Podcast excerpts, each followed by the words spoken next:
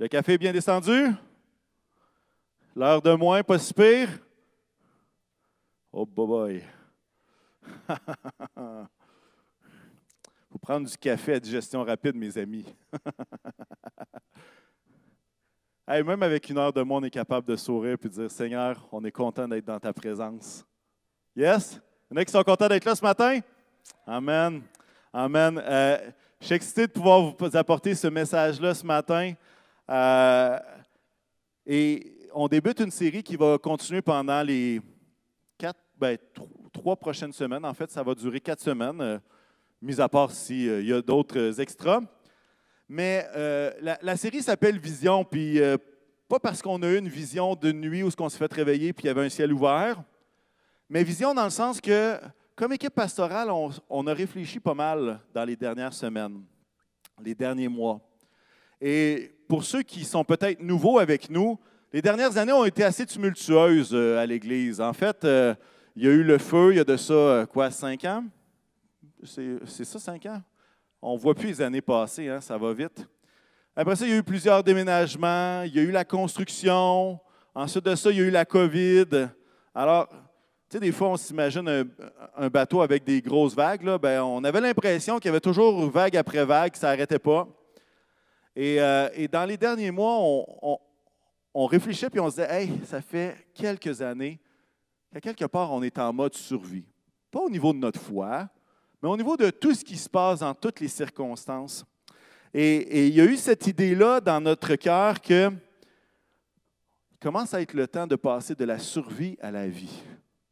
Ou est-ce que, regardez, euh, on ne peut pas demander aux Ukrainiens présentement de dire Ah, c'est la vie partout. Non, eux, ils sont en mode survie. Et il y aura un temps où est-ce qu'ils passeront en mode vie. Et il y a une transition entre les deux. On ne sait jamais combien de temps ça va prendre. Pour nous, ça a pris quand même quelques années. Et, on, on se disait, OK, on passe du mode survie à vie. Qu'est-ce qu'on rêve pour l'Église? Où est-ce qu'on s'enligne? Puis à quelque part, peut-être que vous êtes assis, ceux qui sont à la maison, vous pourrez visualiser un petit peu, euh, utiliser votre imagination. Mais pour ceux qui sont ici, on regarde ça après cinq ans, puis on regarde autour de nous, on regarde le bâtiment dans lequel on est. Puis on dit Wow, OK, prenez le temps, là. 30 pieds de haut à peu près. Il y en a, il y en a haut à regarder. Et on regarde ce qui s'est fait dans les cinq dernières années, puis on dit Wow, OK incroyable que tout ça se soit passé en si peu de temps. Incroyable. Miracle incroyable qu'on ait même pu bâtir une église neuve dans la ville de Québec. J'aimerais vous dire que si quelqu'un cogne à la porte de la ville, dire Hey, j'aimerais ça construire une église en plein milieu de nulle part dans la ville de Québec, je vais vous dire, il est mieux d'être bien équipé parce que, honnêtement, ça passe pas facilement, ça. Mais quelque part, on peut regarder ça ici puis dire Hey, nous, on a fait le devoir accompli. Puis je pense à des gens de la construction qui ont travaillé très, très fort et je minimise pas ce qu'ils ont fait. Mais ce que je veux dire, c'est que on, se retrouve ici, pas avec le sentiment du devoir accompli, comme si on avait fini notre vie d'Église, mais au contraire, on est en mesure de rêver à qu'est-ce qui va se passer ici? À quoi qui va servir le tapis? Est-ce qu'il va tellement être usé, tellement piétiné qu'il va finir par gondoler? On ne se le souhaite pas. Mais s'il n'est pas utilisé, il n'y a pas la chance de gondoler. Et si on regarde tous les murs, tous les locaux, on est capable de dire Hey, c'est avec la tête remplie de tout ce que Dieu peut faire dans chacun de ces locaux-là, dans, dans chacun de ces ministères-là, dans chacune des pièces, des raccoins, les places où est-ce qu'on va jaser les uns les autres. C'est avec la tête remplie de ce rêve-là de qu'est-ce que Dieu peut accomplir ici qu'on se retrouve maintenant. Parce que tout le monde sait que l'Église peut être très belle, puis même ça à la maison, elle l'est. Les autres ici, ils le voient déjà. Mais ça à la maison, je vous le dis, est belle l'Église. Mais on sait tous que, aussi belle puisse-t-elle être, une Église n'est rien sans la présence de l'amour du Père.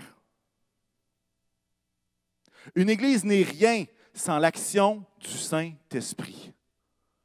Une Église n'est rien sans la bonne nouvelle en Jésus. Et l'Église n'est rien sans un fondement qui est solide, j'ai nommé la parole de Dieu. Je le répète parce que c'est super important. On peut être très fier du bâtiment et on a le droit de l'être. Mais tout ça, s'il n'y a pas la présence de l'amour du Père, s'il n'y a pas l'action du Saint-Esprit, s'il n'y a pas euh, cette bonne nouvelle-là en Jésus et s'il n'y a pas le fondement solide de la parole de Dieu, oh, c'est du gyps, c'est du tapis, c'est des coussins rembourrés. Je pense qu'aujourd'hui va être là. Il y a des gens qui vont remercier le Seigneur pour les coussins parce qu'ils ont moins bien dormi cette nuit, moins longtemps. À quelque part, ce que je veux dire, c'est que notre travail n'est pas terminé, hein, n'est-ce pas? Au niveau spirituel, il ne fait que commencer. Et à quelque part, dans les prochaines semaines, l'idée, c'est de voir où est-ce qu'on s'en va, qu'est-ce qu'on voit pour le futur au Carrefour, et je crois que ce matin est le bon point de départ et la raison pour laquelle une Église s'assemble, c'est pour l'aspect spirituel. Et j'aimerais nous, euh, présenter ce matin où est-ce qu'on s'enligne au niveau spirituel au Carrefour dans les prochaines années. Qu'est-ce qu'on veut bâtir?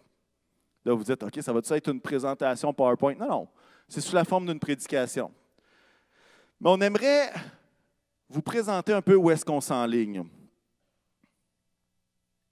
Alors, vous êtes prêts? Ça vous va? Je sais que vous êtes endormi, il n'y a pas de problème. En fait, c'est ça la beauté. Quand quelqu'un dort à côté de vous, vous pouvez lui asséner un cinq coups de Bible. Un coup de coude, c'est peut-être pas chrétien, mais un coup de Bible, ça réveille bien, je vous le garantis. Alors, si vous voyez quelqu'un qui s'endort, le but, c'est de le laisser dormir le plus possible pour le surprendre avec un bon coup de Bible direct sur la cuisse. Vous allez voir, ça fait son effet. Ah, il y a du monde qui sont plus réveillés que tantôt. Là. C'est bon. La première chose que je veux partager, et, et je l'ai mentionné un petit peu, c'est l'idée que l'Église doit être sur un fondement solide. Et on croit que ce fondement-là, c'est le fondement des Écritures. Pourquoi les Écritures? Parce que nous croyons que les enseignements dans la Bible font autorité pour notre vie et pour notre foi. Je le répète, nous croyons que la Bible fait autorité sur notre vie et notre foi. Je pense avoir un plus grand Amen que ça. Merci à la personne à la première rangée qui a supplié à la faiblesse de tous. Non, mais vraiment, on croit que le fondement, c'est la parole. Et à quelque part, on l'a vu tout à l'heure dans la formation de l'IBQ, l'idée d'approfondir la Bible, l'idée de creuser les Écritures, l'idée d'être euh, constant, de, que nos actions ne soient pas juste basées sur des émotions, mais sur un fondement, sur des principes du royaume qui sont dans la parole de Dieu. Euh, et ça, ça se développe à travers les petits groupes, ça se développe à travers les enseignements, ça se développe à travers des formations comme IBQ, euh, d'autres occasions également.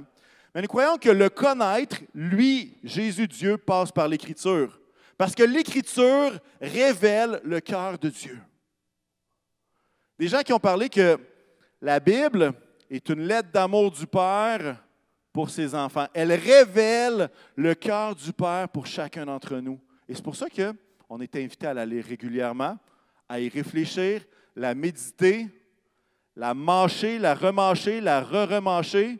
S'excuse pour les gens à la maison qui ont la gastro, OK? Ça fait des mauvais souvenirs.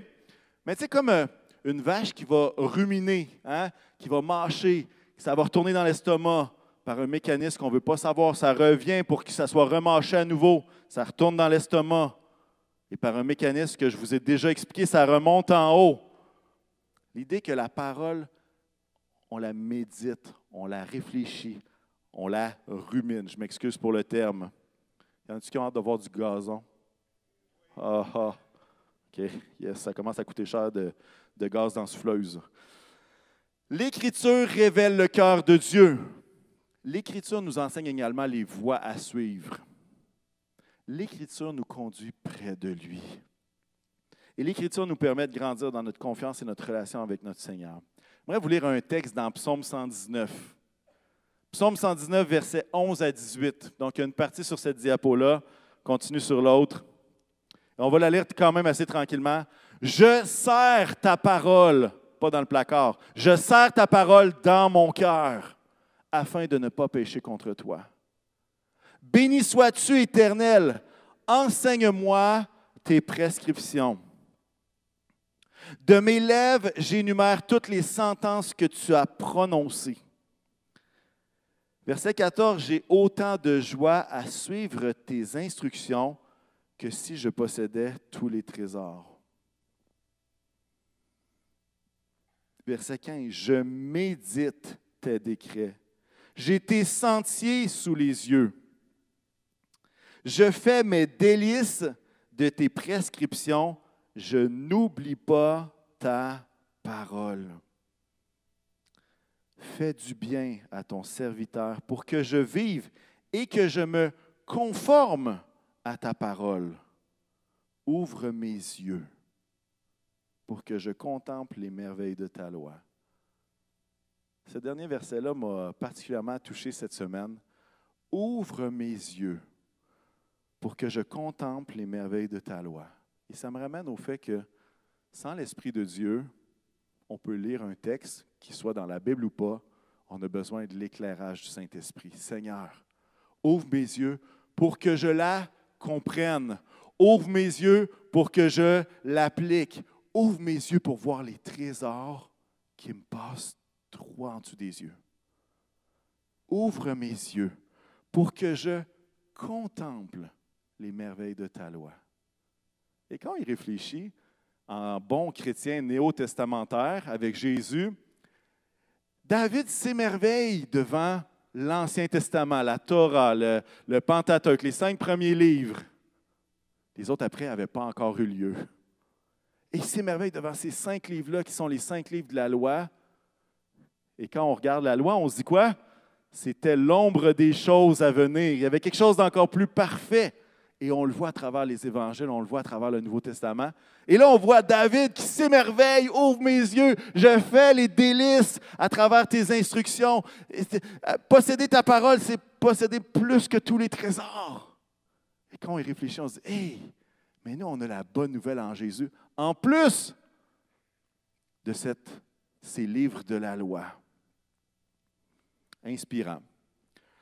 2 Timothée 3, 16 et 17, un verset quand même assez connu lorsqu'on veut parler de l'écriture de, la Bible. Toute l'écriture est inspirée de Dieu. Toute l'écriture est inspirée. Ça parle du souffle de Dieu. Et utile pour enseigner, pour convaincre, pour corriger, pour instruire dans la justice, afin que l'homme de Dieu soit formé et équipé pour toute bonne œuvre. Malheureusement, euh, parfois, on utilise le terme homme de Dieu pour les pasteurs, mais ici, il n'est pas question de juste le pasteur. Ici, il est question des hommes et des femmes de Dieu qui croient en Jésus. Toute l'Écriture est inspirée pour enseigner, convaincre, corriger, instruire dans la justice chaque croyant, afin qu'il soit formé et équipé pour toute œuvre bonne. C'est quelque chose de beau. Et comme Église, on veut se tenir sur les Écritures, plus que jamais plus que jamais. Et je vais vous dire quelque chose, être fondé sur les Écritures, ça ne veut pas dire une accumulation toujours plus grande et plus grande de connaissances. Parfois, on voit ça. Il faut que tu aies fait un doctorat en théologie pour vraiment connaître la Bible. Être fondé sur la parole, ce n'est pas ça que ça veut dire. Être fondé sur la parole, ça veut dire qu'elle a autorité sur nos choix, sur nos croyances. Être fondé sur la parole, ça veut dire que ça signifie de vivre selon les valeurs du royaume dans notre contexte actuel. Être fondé sur la parole, ça signifie de préférer ce qui est vrai à ce qui est nouveau. Je répète ça. Être fondé sur la parole, c'est de préférer ce qui est vrai à ce qui est nouveau. J'aimerais vous dire la chose suivante. Si vous avez quelqu'un qui arrive avec, avec, un enseignement complètement nouveau, alors qu'il y a plus de 2000 ans à 3000 ans de gens qui ont étudié la Bible jour après jour, qui l'ont étudié bien plus que la personne qui est en train de dire quelque chose de nouveau, il se pourrait bien que ce soit un élastique qui se soit étiré et non pas la vérité des Écritures. Je referme la parenthèse, ça m'a fait plaisir. Euh, on préfère être fondé sur la parole, c'est préférer ce qui est vrai à ce qui est nouveau. Et finalement, être fondé sur la parole, ça signifie de la mettre en pratique avec l'aide, avec l'éclairage du Saint-Esprit. Vous savez, la Bible n'est pas inspirée parce qu'elle est inspirante. Je répète ça, la Bible n'est pas inspirée parce qu'elle est inspirante. La Bible est inspirée parce qu'elle vient directement de Dieu dans son intention, dans ses mots, dans ses enseignements. Jésus n'est pas une histoire de la Bible. Jésus est la raison pour laquelle il y a une Bible qui existe. Et quand on parlait du nom de Jésus, il y a quelque chose de très profond là-dedans. Jésus n'est pas une histoire comme une autre de la Bible. Jésus est la raison pour laquelle il y a une Bible qui existe. Parce que tout tourne autour de Jésus. Colossiens 1.15 va dire la chose suivante. Le Fils, et là ça parle de Jésus, Jésus est l'image du Dieu invisible, le premier-né de toute la création. En effet, c'est en lui que tout a été créé dans le ciel et sur la terre, le visible et l'invisible, trône, souveraineté, domination, autorité. Tout a été créé par Jésus et pour Jésus. Jésus existe avant toute chose et tout subsiste en Jésus.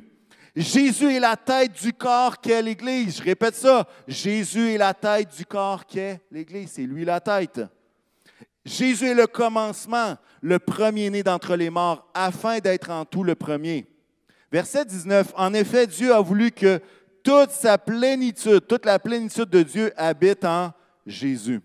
Il a voulu par Christ tout réconcilier avec lui-même, aussi bien ce qui est sur la terre que ce qui est dans le ciel, en faisant la paix à travers Jésus par son sang versé sur la croix. Et vous, ça c'est nous autres. Et vous qui étiez autrefois étrangers et ennemis de Dieu par vos pensées et par vos œuvres mauvaises, Jésus vous a maintenant réconciliés par la mort de son Fils. Ben, c'est le Père qui vous a maintenant réconciliés par la mort de son Fils Jésus dans son corps de chair pour vous faire paraître devant lui saint, sans défaut et sans reproche il y a des raisons d'aimer Jésus, pas rien qu'un peu. C'est lui qui est la tête de l'Église. La parole révèle Jésus. Elle pointe vers Jésus. Blaise Pascal a dit la chose suivante, et je pense qu'on l'a à l'écran. Jésus-Christ, que les deux testaments, ancien et nouveau, regardent l'ancien comme son attente, le nouveau comme son modèle, tous deux comme le centre. Jésus le centre de la parole, le centre des Écritures, l'attente de Jésus dans l'Ancien Testament, le modèle de Jésus dans le Nouveau. Intéressant. Et quelque part, Jésus est au centre de la foi, au centre de nos vies comme modèle. Y a-t-il un meilleur modèle que Jésus à avoir sur cette terre? Dans la foi, là, évidemment. Peut-être que des gens dans le monde diraient ben, oui, puis non, on en prend puis on en laisse. Mais comme croyant, Jésus est vraiment le modèle, le modèle incomparable, inégalable sur lequel on veut centrer nos vies. Hmm. Vous m'entendez puis vous dites, hein, on est très trinitaire ce matin. On parle du Père, du Fils, du Saint-Esprit. Vous savez, on a besoin des trois. On a besoin des trois. Sans le Saint-Esprit qui éclaire, la lettre est morte. 2 Corinthiens 3,6 va dire Il nous a aussi rendus capables d'être ministres d'une nouvelle alliance, non de la lettre, mais de l'esprit. Car la lettre tue, mais l'esprit vivifie. Hmm. Ça vous est déjà arrivé de prier avant de lire votre Bible, Seigneur? Euh, peux-tu éclairer ce que je vais lire, s'il te plaît? Qu'est-ce que ça veut dire, ça? Ça veut dire qu'il faut arrêter de lire notre Bible parce que ça tue? Pas du tout. Ça veut dire que sans Dieu, c'est des règles. C'est la loi. Hein? Ça part de la loi. C'est des règles qui finissent par juste mettre une condamnation. Alors que Jésus, l'Esprit, met la vie. Met la vie à travers ce qu'on va lire, à travers ce qu'on va faire, en mettant Jésus au centre de nos vies. Jean 16, 13 et 14, c'est Jésus qui va parler du Saint-Esprit. Écoutez bien ce qu'il va dire, c'est, c'est vraiment intéressant. Quand le consolateur, sera venu. Là, il dit, le consolateur, c'est qui? L'Esprit de vérité. Quand le consolateur sera venu, l'Esprit de vérité, il vous conduira dans toute la vérité, car il ne parlera pas de lui-même, mais il dira tout ce qu'il aura entendu, il vous annoncera les choses à venir. Il me glorifiera parce qu'il prendra de ce qui est à moi et vous l'annoncera.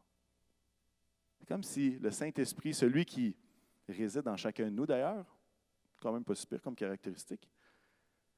Un de ses rôles, c'est de prendre ce que Jésus a enseigné et de le rappeler à nos cœurs Jésus au centre, avec le besoin du Saint-Esprit qui nous éclaire. Le Saint-Esprit qui allume, qui ouvre nos yeux, comme s'il ouvrait les yeux d'un aveugle, qui passe d'une cécité spirituelle à une vue 20-20 des choses spirituelles à cause de son esprit. Hmm. Je prends le temps de mettre le fondement des Écritures, le fondement de Jésus, parce que parfois on peut, des fois, aller à gauche, à droite, mais on a besoin de revenir à Jésus. On a besoin de revenir à la parole. On a besoin de revenir à ce qui est solide, ce qui ne change pas dans le temps, ce qui ne change pas selon les saisons, ce qui ne change pas selon les modes, la parole de Dieu. Et c'est un fondement évangélique très profond qui est partagé par beaucoup de frères et sœurs de différentes familles d'Église. Et on n'est pas en train de dire qu'on est parfait là-dedans. On fait juste dire que nos yeux sont alignés sur la parole. On veut faire de ce lieu, du carrefour chrétien de la capitale, un lieu où est-ce que Jésus est le centre. Amen. Amen. Je ne sais pas pour vous, mais la parole de Dieu crée une soif une soif de le connaître, une soif de s'approcher de lui, une soif d'expérimenter ce que Dieu veut pour nous. Et ça m'amène à un autre point. Je dis depuis le début qu'on a besoin du Saint-Esprit. On a besoin du Saint-Esprit. Et, j'aimerais vous partager un peu comment on s'enligne, justement, avec tout l'aspect du Saint-Esprit. Je résumerai ça en deux mots. Naturellement, surnaturel. Naturellement surnaturel. Et à quelque part, on a construit cette église, comme je vous dis, pas pour regarder la couleur des murs. Si vous aimez le bleu, tant mieux. Si vous ne l'aimez pas, ben là, euh, vous êtes mal pris. Mais parce qu'on rêve que le Saint-Esprit va agir. Et on a soif qu'il agisse. Parce que, comme Église, un des passages qui est fondamental, c'est Acte 1.8. Je vous, je vous le lis. Jésus va dire à ses disciples, mais vous recevrez une puissance lorsque le Saint-Esprit viendra sur vous, et vous serez mes témoins à Jérusalem, dans toute la Judée, dans la Samarie et jusqu'aux extrémités de la terre. Mais vous recevrez une puissance. Puissance pourquoi? Pour devenir les nouveaux personnages de Marvel? Non. Une puissance pourquoi? Pour être des témoins pour être des témoins. Et l'idée de recevoir cette puissance-là du Saint-Esprit, c'est comme une, c'est une propulsion pour être un témoin. C'est comme, c'est une puissance qui nous, je m'excuse le terme, qui nous pousse dans le dos pour aller voir notre prochain, pour continuer de faire les œuvres que Jésus veut que nous fassions. C'est une propulsion. Ça nous mène en avant. Et, je veux nous rappeler qu'on a besoin de la puissance du Saint-Esprit encore aujourd'hui au Québec. On a encore besoin de la puissance du Saint-Esprit dans chacune de nos vies. Peut-être que vous avez vécu la COVID, vous étiez dans un marasme, un découragement. Je peux vous garantir qu'on a besoin de la puissance du Saint-Esprit dans chacune de nos vies. Dans chacune de nos vies. Mais vous savez pourquoi on, parle de naturellement surnaturel? Parce qu'on n'est pas là pour forcer les choses. Qu'est-ce que ça veut dire, ça, pas forcer les choses? J'ai écrit une belle phrase, je vous la lis, OK? Quand nous sommes plus passionnés de vivre des expériences spirituelles ou plus passionnés par nos particularités doctrinales que pour la grande mission, pour nous les croyants, on est dans le trouble. Plus, plus, plus, plus, plus. Quand on est plus passionné de juste vivre une expérience pour vivre une expérience, plutôt que d'être passionné pour la mission que Dieu nous appelle chacun d'entre nous, on est vraiment dans le trouble. On est vraiment dans le trouble. Alors l'idée d'être rempli du Saint-Esprit, l'idée d'avoir besoin de cette puissance-là, elle est tournée vers les autres. Elle est tournée vers notre mission d'être des témoins. Et parfois, puis même à travers notre histoire, parfois on, essaie de forcer la main de Dieu. On essaie de forcer les choses. Naturellement, surnaturel, qu'est-ce que ça veut dire? Ça veut dire qu'on n'a pas besoin d'un gros setup avec un invité pour que la puissance de Dieu se manifeste. Ça se fait dans la vie de tous les jours. Ça se fait dans la vie de tous les jours. L'idée d'aspirer au don spirituel, Il y a une profonde insatisfaction en moi quand les dons spirituels sont limités au dimanche matin entre 9h45 et 10h30. Franchement, c'est malaisant. Vous savez pourquoi? Parce que le Saint-Esprit ne prend pas de vacances. Mais c'est comme si notre foi est limitée à ce que ça se manifeste uniquement dans le cadre d'une réunion d'Église. Alors que, naturellement, surnaturel, c'est d'être capable de croire que la puissance du Saint-Esprit, elle n'est pas que dans l'Église, mais elle est également avec toi quand tu sors. Quand il y a un de tes collègues qui est malade. Quand il y a un ami qui t'appelle en pleurs parce qu'il y a une situation qui n'a pas de bon sens. Quand quelqu'un autour de toi est confus, c'est pas où se diriger. Puis tu ne le sais pas toi non plus. Et tu t'appuies sur la puissance du Saint-Esprit pour, pour amener une parole de connaissance, parole de sagesse.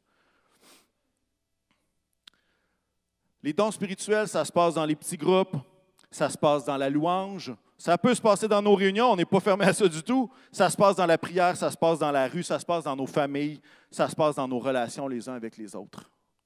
Et ça, c'est quelque chose qu'on veut mettre de l'emphase. Pourquoi? Parce qu'on on, rêve, excusez-moi, on rêve à une Église naturellement surnaturelle. Je vais même corriger ce que je viens de dire. Pas parce que j'ai dit quelque chose de faux, mais je veux juste définir qu'est-ce que ça veut dire Église. Église, ça ne veut pas dire ici, ça veut dire chaque personne qui, la compose.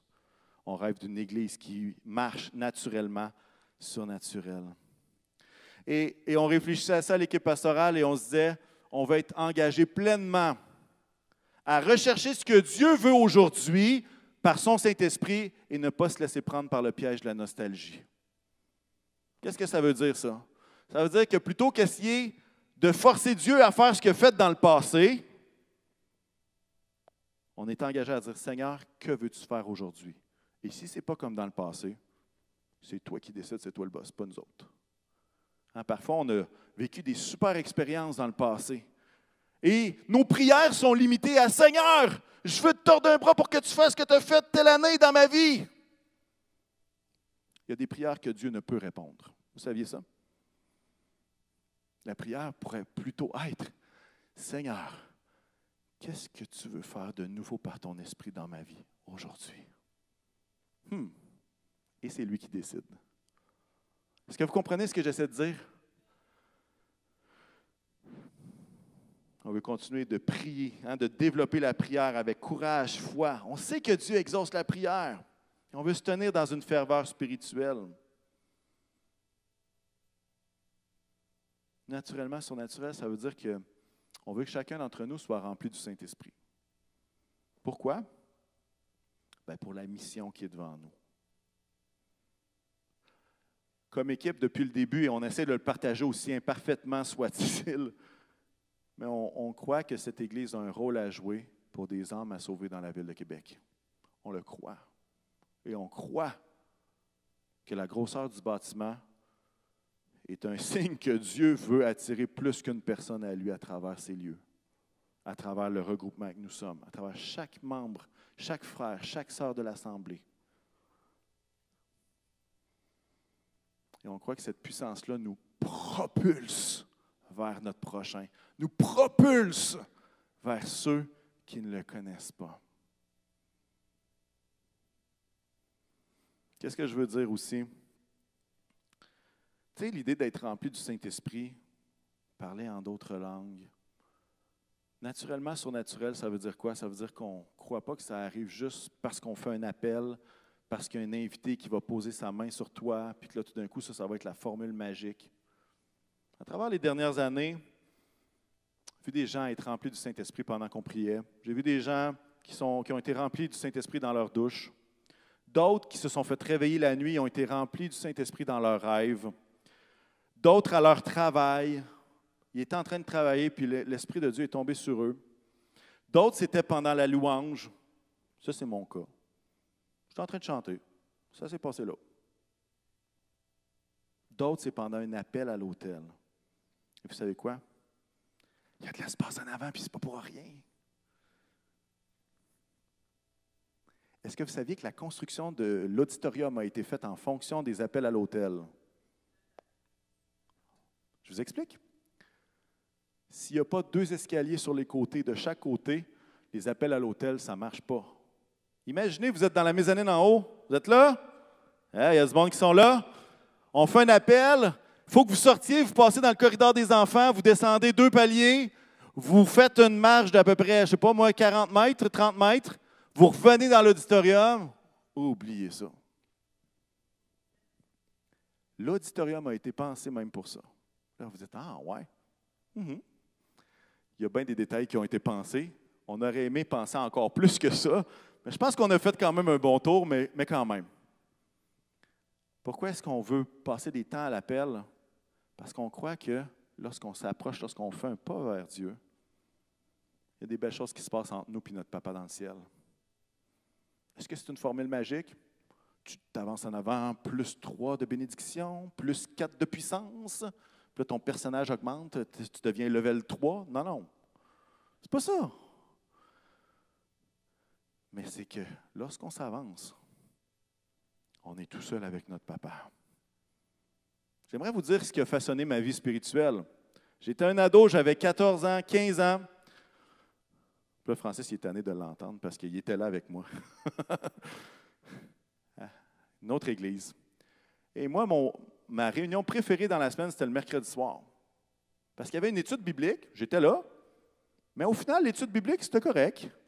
Mais je savais qu'à toute à la fin de chacun des messages de l'étude biblique, il allait avoir un appel. peu importe le sujet, moi, j'étais là. J'ai pleuré comme une Madeleine dans la présence de Dieu. Et savez-vous quoi? Il n'y avait pas d'invité qui venait prier pour moi. Même souvent, le pasteur ne venait même pas prier pour moi. C'était moi puis Dieu. Moi puis Dieu, that's it. Puis Dieu faisait ce qu'il voulait. Des fois, il ne faisait pas toujours ce que moi je voulais, mais il façonnait mon cœur. Alors, je voulais juste vous dire que l'auditorium a été pensé en fonction de ça. Hein? Vous avez appris quelque chose aujourd'hui? N'est-ce pas merveilleux? N'est-ce pas merveilleux? il y en a qui aiment ça. Je te mets au défi, tantôt je fais un appel, Yvan, il faut que tu t'avances.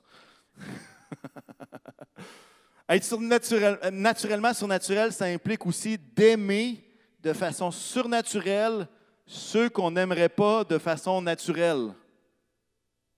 Là, il y a des visages qui défilent dans votre tête. Aimer surnaturellement ceux qu'on n'aimerait pas naturellement. Et pour ceux qui ont entendu le message la semaine dernière de Marie-France, je pense qu'elle en a fait un bel exposé. Naturellement surnaturel. Marc 16, versets 17 et 18 va dire la chose suivante. Voici les signes qui accompagneront ceux qui auront cru. En mon nom, ils pourront chasser des démons, parler de nouvelles langues, attraper des serpents, et s'ils boivent un breuvage mortel, celui-ci ne leur fera aucun mal. Ils poseront les mains sur les malades et ceux-ci seront guéris. J'aimerais qu'on puisse laisser le passage euh, en ligne. Peut-être, je ne sais pas si on est capable de faire un peu des deux. Je te laisse gérer ça, Zach. Euh, mais ici, si on regarde le passage, il n'est pas question de forcer les choses. Mais c'est des signes qui accompagnent, qui vont suivre ceux qui auront cru. Alors, quand je vous parlais tout à l'heure que forcer les choses, ça ne marche pas, ben, je vais vous donner un exemple très concret à partir de ce verset-là. Est-ce que tu dois aller attraper des serpents à l'animalerie les plus venimeux possibles parce que tu es chrétien? Ben non. Est-ce que tu dois manger un Tide Pod parce que tu te dis que si tu prenais quelque chose de mortel, ça n'allait pas te faire effet sur toi? Non. Est-ce que tu dois répéter après quelqu'un qui parle en langue pour recevoir la puissance du Saint-Esprit? Non! Est-ce que tu dois courir après tous les malades dans le bottin téléphonique pour pouvoir prier pour chacun d'eux? Non! C'est des signes qui accompagnent ceux qui auront cru à travers notre marche. Et ce qui est intéressant de ce passage-là, c'est que tout ceci a été écrit à la fin de l'Évangile de Marc, et toutes ces choses, une après l'autre, ont toutes été faites dans le livre des Actes que ce soit Paul, que ce soit les autres disciples. Tout ça, ça s'est produit dans le sens qu'il y a des gens qui ont pris des serpents, qui se sont fait mordre, puis qui, ça ne leur a rien fait. Il y en a qui ont pris des breuvages mortels, pas d'effet. Il y en a qui ont vu des malades, ils ont prié, ils ont été guéris. C'est des signes qui accompagnent, qui suivent. J'aimerais nous dire la chose suivante, c'est que le surnaturel n'est pas fait, Le surnaturel est fait pour les autres que toi.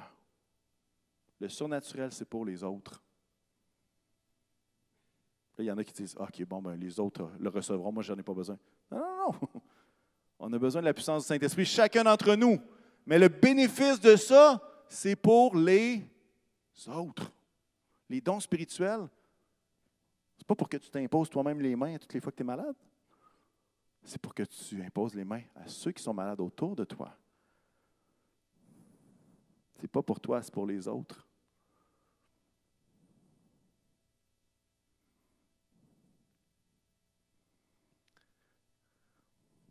Je vous sens bien silencieux, mais c'est pas grave. On a soif de voir le Saint-Esprit agir. Mais croyez-moi, ce n'est pas nous autres qui, allons tordre un bras au Saint-Esprit pour vivre les choses qu'on a déjà vécues dans le passé.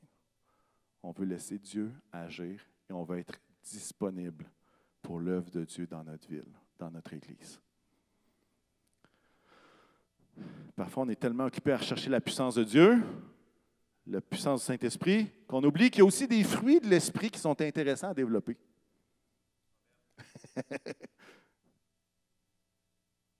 on a besoin des deux. On a besoin de développer les fruits. Puis c'est pour ça que lorsqu'on prêche, on ne prêche pas toujours sur le baptême dans le Saint-Esprit. Pourquoi? Parce que bien que ce soit important, ben, les fruits dans notre marche chrétienne sont aussi importants. Tout ça fait partie d'un ensemble que le Saint-Esprit veut agir dans chacune de nos vies. Je ferme la parenthèse du naturellement surnaturel. Mais, mais je pense que c'est important qu'on comprenne où est-ce qu'on s'enligne par rapport à tout ça.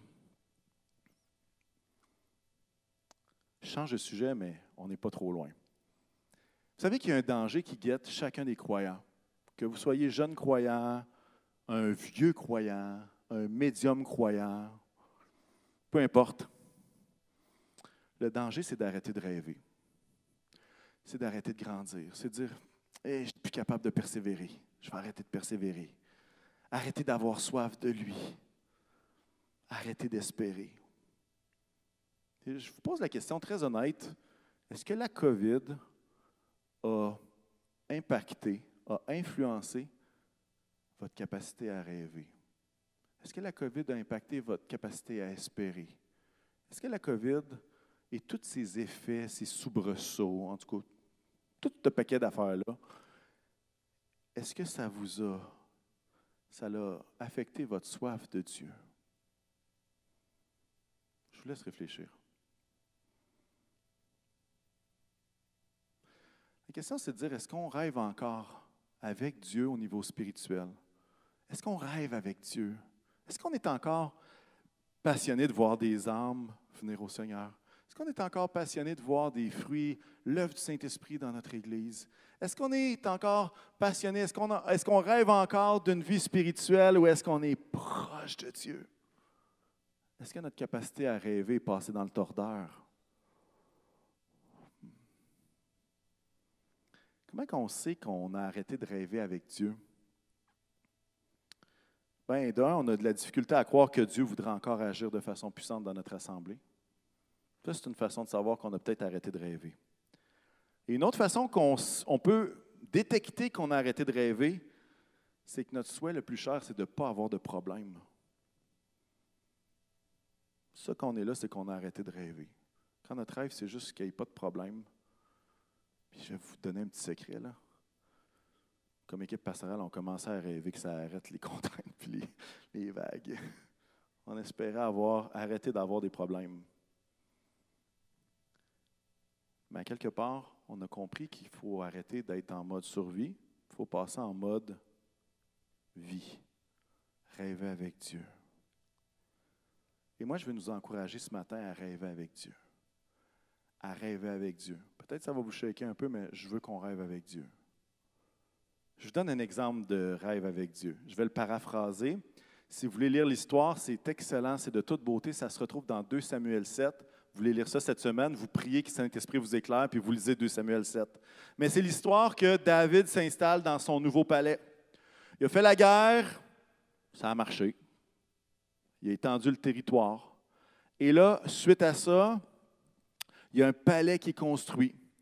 Et David s'assoit quand le palais est terminé, Et tout d'un coup, il dit, ça n'a pas de bon sens. Je suis assis dans un palais, puis la tente, la tente de l'Alliance, ben, pas la tente, mais l'arche de l'Alliance est pognée en dessous d'une tente. Moi, je suis dans une grosse maison luxueuse, puis l'arche de l'Alliance est en dessous d'une tente. Ça n'a pas de bon sens. Ça n'a pas d'allure. Et il se met à rêver. Il dit, hey, on pourrait construire un temple pour Dieu. Hey, je pourrais, on pourrait avoir cette, espèce de, d'arche de l'Alliance-là dans une maison qui appartiendra à l'Éternel. Et il se met à rêver.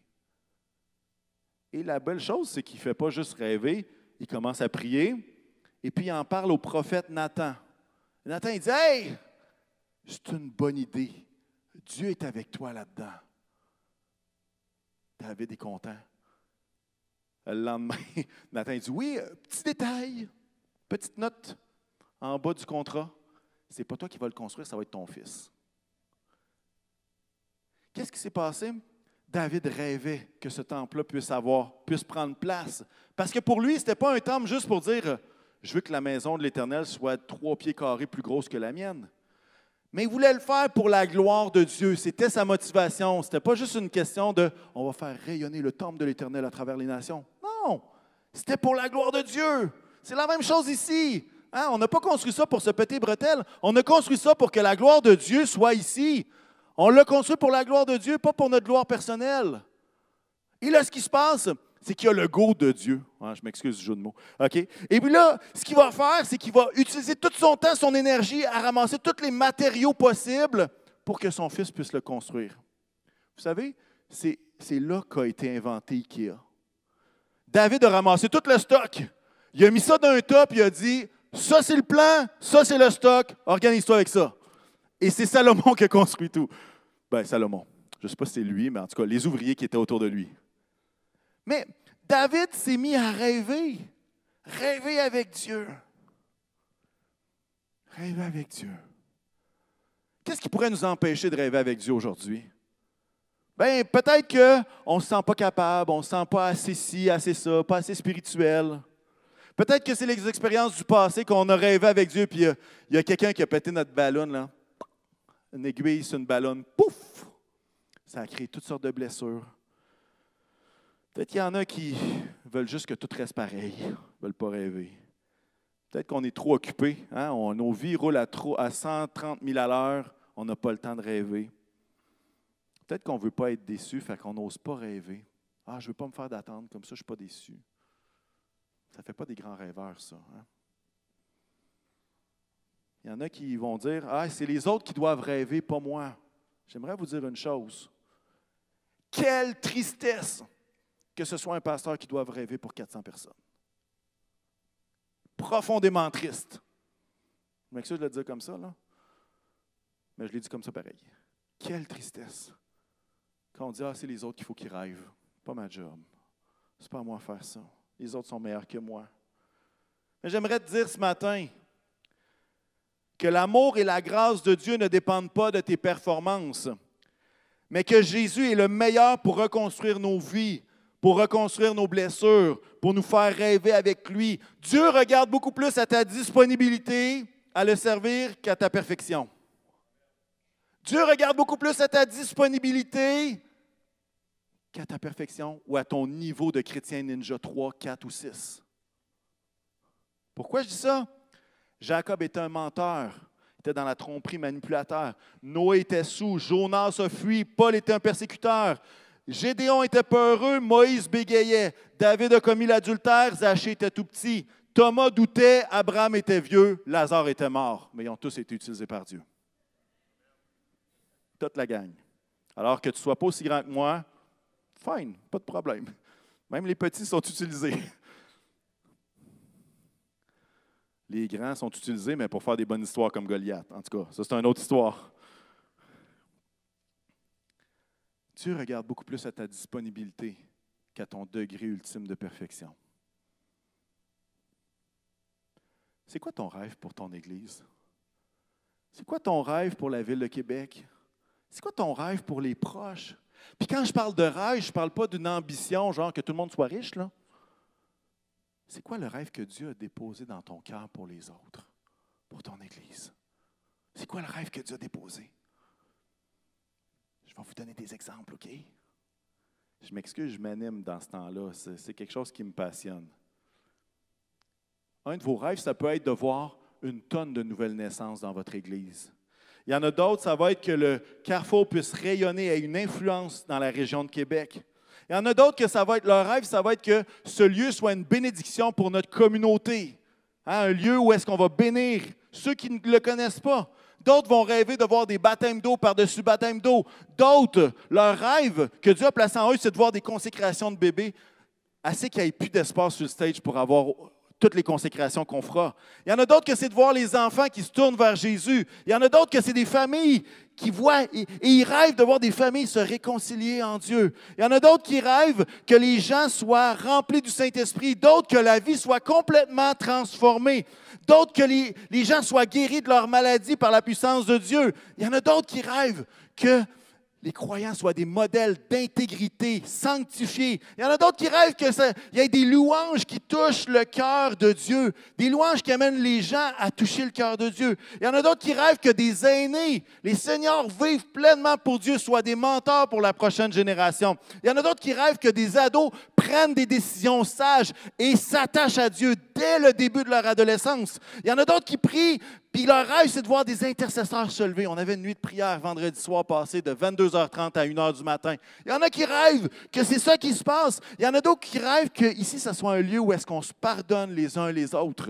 Il y en a d'autres qui rêvent qu'on puisse former des missionnaires qui vont aller aux quatre coins du monde pour faire de toutes les nations des disciples. Il y en a d'autres qui rêvent que les gens puissent vivre selon leur don, leur appel, qu'ils puissent exercer leur don dans l'Église et autour d'eux. Il y en a qui rêvent à une armée de disciples qui se lèvent pour Jésus. Il y en a d'autres qui rêvent que ce soit un lieu où est-ce qu'il y a des pasteurs qui soient formés pour implanter des églises au Québec, qui prennent la charge d'église au Québec. C'est quoi ton rêve? il y a des possibilités sous le soleil. Hein? C'est quoi ton rêve?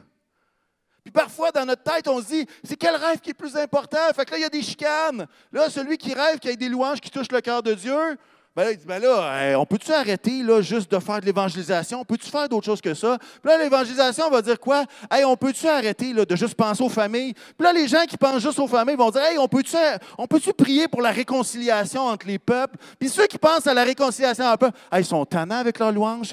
Et ainsi de suite. Et là, il y a des guéguerres parce qu'on dit, hey, là, mon ministère est plus gros que les autres, mon ministère est plus important. Mais j'aimerais vous dire que toutes ces choses-là se retrouvent dans un seul verset, Matthieu 28. Jésus s'approcha et dit à ses disciples, Tout pouvoir m'a été donné dans le ciel et sur la terre. Allez donc, faites de toutes les nations des disciples, baptisez-les au nom du Père, du Fils et du Saint-Esprit, enseignez-leur à mettre en pratique tout ce que je vous ai prescrit, et moi, je suis avec vous tous les jours jusqu'à la fin du monde. Toutes ces choses-là qu'on peut rêver. Tu dis, comment quelqu'un peut rêver pour tout ça? C'est impossible.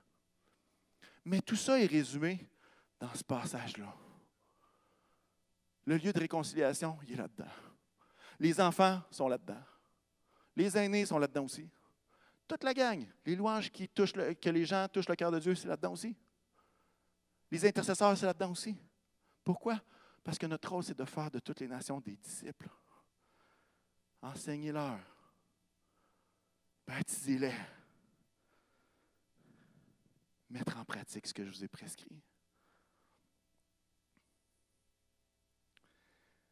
C'est quoi ton rêve?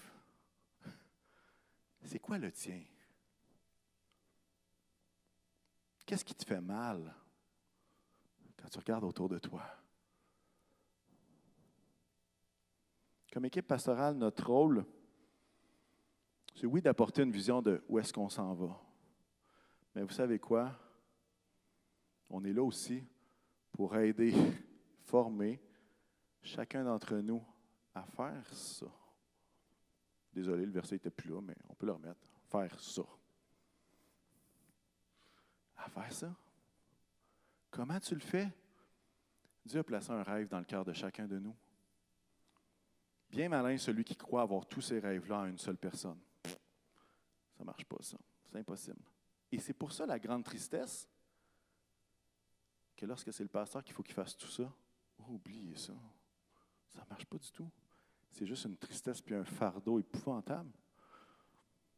On a besoin des gens qui sont passionnés de chacune des choses que j'ai énumérées tout à l'heure. J'ai invité les musiciens à venir me rejoindre à ce moment-ci. J'aimerais vous dire la chose suivante. L'addition de tous ces petits rêves-là, tous ces grands rêves-là, de tous ces fardeaux-là qui sont sur notre cœur, qui sont tellement qu'on a à cœur, c'est ça qui forme le corps de Christ. C'est ça qui forme l'Église. C'est la somme de chaque, chacune de ces parties-là. Une personne ne peut pas faire tout ça. Je ne sais pas s'il y en a ici qui, peut-être comme l'équipe Passo, disent peut-être qu'il est temps que je passe du mode survie au mode vie.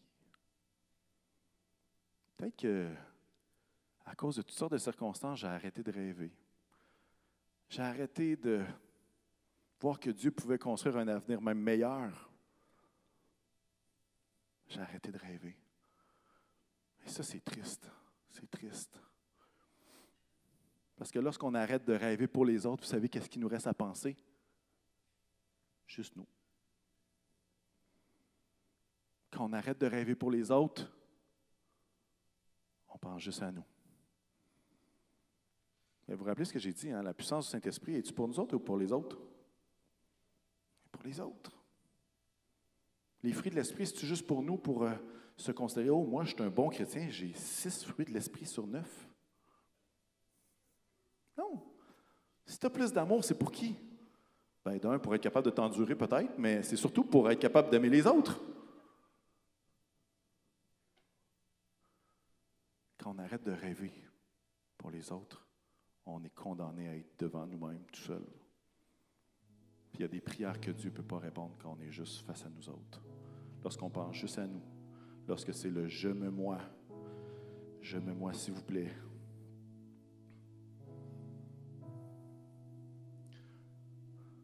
travers les prochains mois, les prochaines années, des choses qui sont fondamentales pour nous, c'est le fondement des Écritures. S'appuyer sur la parole, d'être capable de comprendre les principes du royaume pour être capable de les appliquer en temps de COVID ou en temps de je ne sais pas quoi. On ne sait pas ce que l'avenir nous réserve. Être capable d'appliquer ça dans notre vie. On ne veut pas le faire tout seul. On veut le faire avec le Saint-Esprit qui éclaire toutes choses.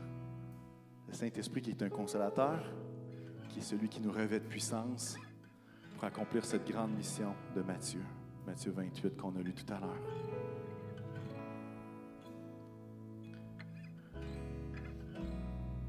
Peut-être vous partagez mon cœur sur quelque chose.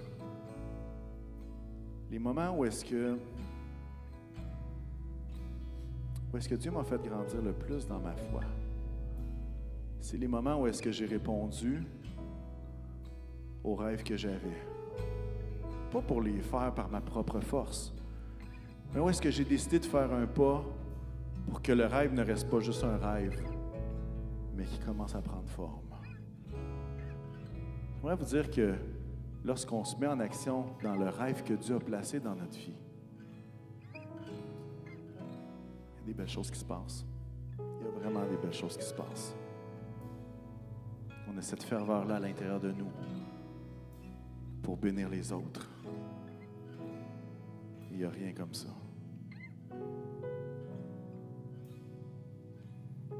J'espère qu'il va y avoir encore des rêveurs dans cette salle. J'espère qu'il y a encore des gens qui rêvent à la paix en Ukraine. J'espère qu'il y a encore des gens ici qui rêvent que Dieu veut faire des grandes choses. J'espère que votre Jésus n'est pas limité à ça de gros on essaie de le mettre dans une petite cage. Bouge pas trop, s'il Non. Quelle grandeur est votre Dieu? Quelle grandeur est le nom de Jésus? Quel point ce nom-là est grand dans nos cœurs, dans nos vies?